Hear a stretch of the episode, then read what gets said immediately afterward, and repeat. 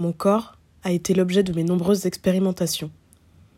Tantôt terrain de jeu, tantôt scène de drame, j'ai longtemps fait en sorte que tout ce qui se passe à l'intérieur de moi se voit à l'extérieur. Chaque cicatrice, chaque imperfection, chaque modification raconte une histoire, mon histoire. J'y ai gravé année après année les résultats de mes peines, mes combats, mes errances et beaucoup plus récemment mes victoires.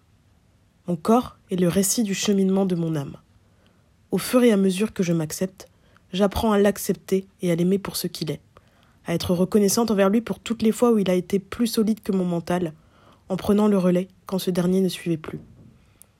En grandissant, je lui donne de l'importance, en apprenant à l'aimer par moi-même et plus à travers les yeux des autres. J'en ai parfois été dépossédée. Je me le suis aujourd'hui réapproprié en acceptant mon histoire et les épreuves qui ont amené mon corps à travers cette apparence. Mon corps est mon identité, le refuge d'où je fais surgir du sens.